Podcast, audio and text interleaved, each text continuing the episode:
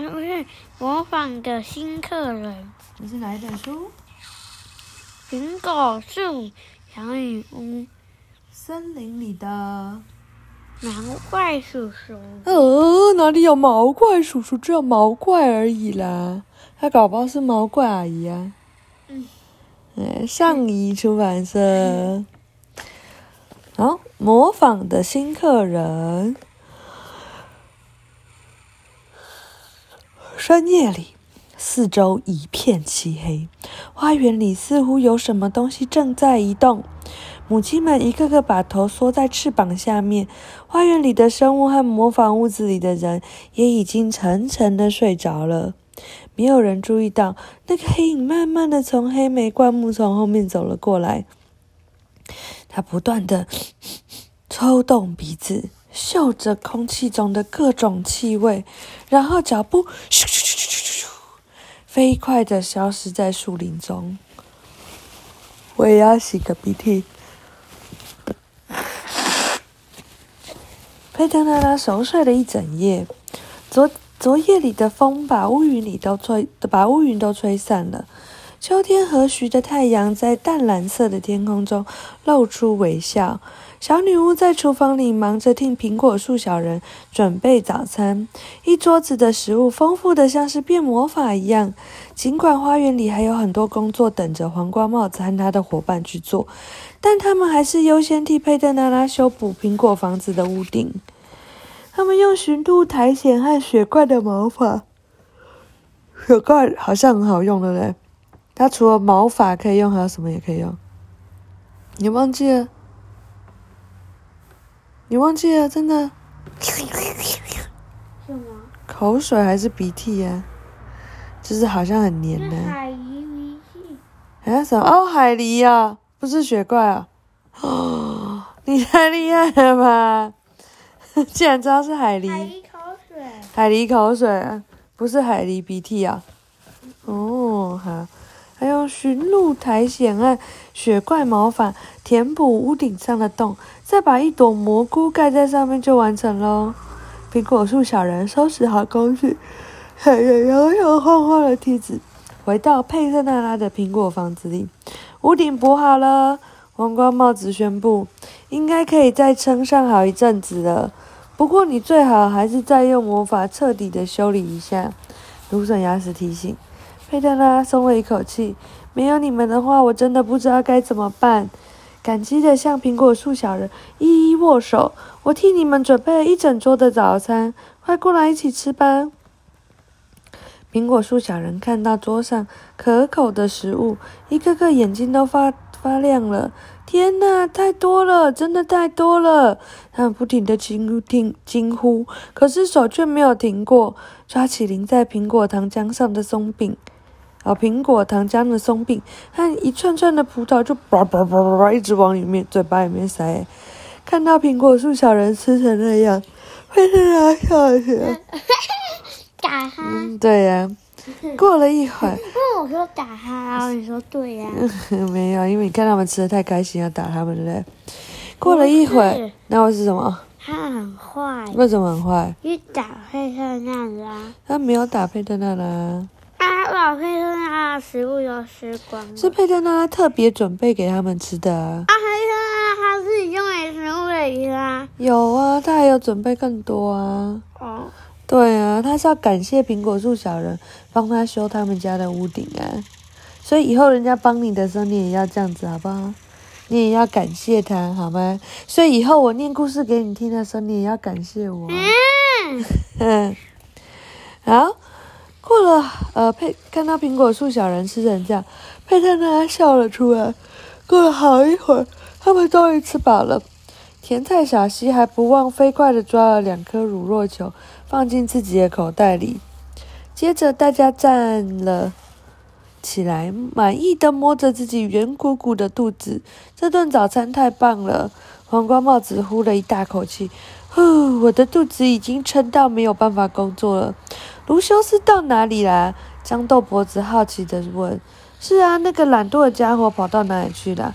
芦笋牙齿跟着说。他答应要帮我们一起替昆虫旅馆做过冬的准备啊。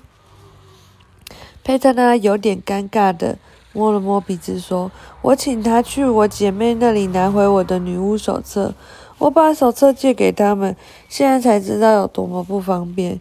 眼睁睁看着屋顶破了，也没办法修理。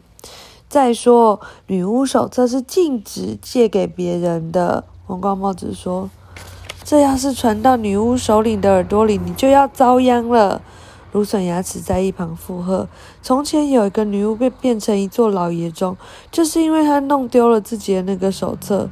那个可怜的家伙，整整三个星期都只能咕咕咕咕咕咕的叫。你有看到咕咕钟吗？你有看过吗？姥姥家有一个，他就会这样，到了十点，比如说九点整，他就会。”噔噔噔噔噔噔噔噔噔噔噔噔噔噔噔噔打九下，然后就咕咕咕咕，呵呵，类似这样，嗯，好，你别吓我啦！佩特娜咕哝了一句：“女巫首领怎么可能会知道我把女巫手册借给别人呢？只要你们不说出去，你们不会这样对我吧？”当然不会，芦笋牙齿说：“我才没有要吓你。”美丽娜早就想把手册还给我了。佩特娜主动承认，可是我打电话又联系不上他，所以才让卢修斯亲自跑一趟。老天保佑，希望他们不要又出去度假了。黄瓜帽子拍拍小女巫的肩膀，安慰她：“别担心，卢修斯一定会拿回来的。”说完这些，苹果树小人就让佩特娜拉告别了。花园里还有好多工作等着他们呢。佩特娜拉叹了一口气，黄高帽子和芦笋牙齿说的一点也没有错。他不应该把那本女巫手册借出去，而且他很清楚自己的姐妹是多么的靠不住。可是现在担心又有什么用呢？东西也不会早点回到他的手上。雷亚和路易斯对于佩特娜拉的烦恼一无所知，他们现在满心期待的将要到来的年假，我们的年假也要到来了，对不对？要放几天？这几天？嗯嗯嗯嗯，两天了。嗯嗯嗯嗯，五天了。嗯嗯嗯嗯，四天了。哈哈哈哈哈！还有几天？嗯嗯嗯，天，好吧，我们就要放嗯天 啊，雷亚和呃，然后雷亚最好的朋友安凯特琳要跟父母一块去度假，他问雷亚能不能帮忙照顾贝洛，贝洛是谁啊？雷亚简直不敢相信自己的好运，他非常愿意照顾贝洛，他是世界上最可爱的小狗。问题是爸爸妈妈会同意吗？我马上去问爸爸妈妈能不能让贝洛留在我们家。雷亚一回到家就把这件事告诉哥哥。可以？真的吗？可以，你看他他这边都有画的，嗯，不是不是这边。哦，哦哟，你很厉害耶！路易斯把书包往角落一扔，吃完午餐再问吧。他说：“爸爸刚吃饱的时候心情最好，妈妈就不用说了。你也知道他最喜欢动物了。”黑雅听从路易斯的意见，他一直等到爸爸吃完了饭，坐在椅子上休息的时候，这时候再来一杯浓缩咖啡，我就是世界上最幸福的人了。库恩布兰特先生满意的说。爸爸，你坐着，我去泡咖啡。雷亚连忙说，跑到了咖啡机前。哎，你是怎么啦？库恩布兰特先生很惊讶。没什么啦，爸爸。雷亚回答：“我只是有一件事想要问你。”啊哈！爸爸和妈妈对看了一眼。为什么啊哈？不是啊。就是你也会这样啊，每次都不是很乖啊，但是有想要爸爸妈妈帮忙的时候，就会忽然变很乖。所以爸爸说：“哎呀，被我猜中了！你就是 有求于人，对不对？对，我能帮安卡特林照顾他的小狗几天吗？等他们全家度假回来，我就把小狗还回去。”贝洛妈妈问：“就是那只喜欢咬东西的小狗？”爸爸嘀咕一声：“哪有？贝洛最可爱了，它从来都不乱叫的。”雷亚向宝宝保证，希望他不要像那些爱乱叫的小狗一样。别担心，爸爸，我会看好他的，不会让他吵到你们的。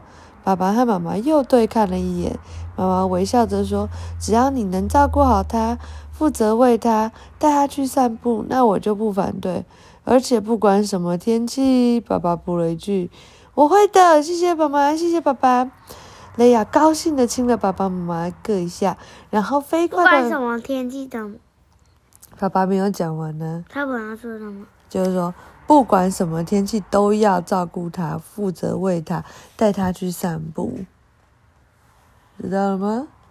就不能因为下雨就不去了，因为这样小狗就会大便在家里面，知道了吗？好，安卡，然后他立即的跑到电话旁边，把好消息告诉安卡特林。安卡特林也和雷亚一样高兴，太棒了！他兴奋的声音从话筒另外一端传来。贝洛在你们家一定会过得很自在的，他本来就认得你了，而且也很喜欢你们家的大花园。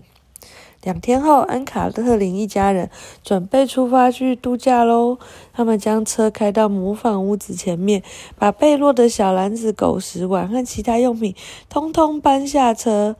谢谢你们收留我们家的小淘气。安卡特林的爸爸对库恩布兰特淘气，就像你一样啊，你就很淘气呀、淘气怎么？淘气就是还蛮可爱的，但是又有点调皮，知道了吗？知道吗？像你就是淘气的人了嘞，是吗？你有没有一点可爱，有，然后又有一点调皮，有没有？有。对呀、好，不客气。雷亚的爸爸笑着说：“孩子们会好好照顾他的，我相信一定会的。”对了，安卡特林的爸爸站在车门口前对他说：“不要喂他吃生肉，他消化不了的。”还有香蕉，安卡特林的妈妈补充：“他也不能吃，我们保证只喂他吃狗罐头。”库恩弗兰特太太说：“安卡特林在贝洛的头上亲了一下，与他道别，然后又把绳子交给呃雷亚的手中，他。嘴巴会张掉，为什么会脏掉？因为等下他嘴巴要插嘴巴。嗯，然后呢，他就把绳子交给雷亚了。你要好好照顾他哦，他依依不舍地说。还要记得每天都传简讯给我哦，还要拍照哦，这样我就能知道他过得好不好了。没问题，雷亚向他保证。你会看到贝洛在我们家过得有多好，好到都会不想回到你家了。安卡特林皱了皱眉头，嗯，也不用照顾到那种程度啦。我们要出发喽！安卡特林的爸爸一手扶在车门上催促他。等安卡特林进车子里，一家人就出发了。雷亚和贝洛的把贝洛的绳子牢牢地抓在手里。小狗看到小主人坐车离开了，激动地叫了起来。雷亚不得不给它一点零食，它才心甘情愿地跟着他往屋内走。它知道它的主人不久之后会回来吗？嗯，雷亚点点头。我觉得它知道诶，狗狗是非常懂事的。好，讲完了，晚安。好，帮你抓，晚安。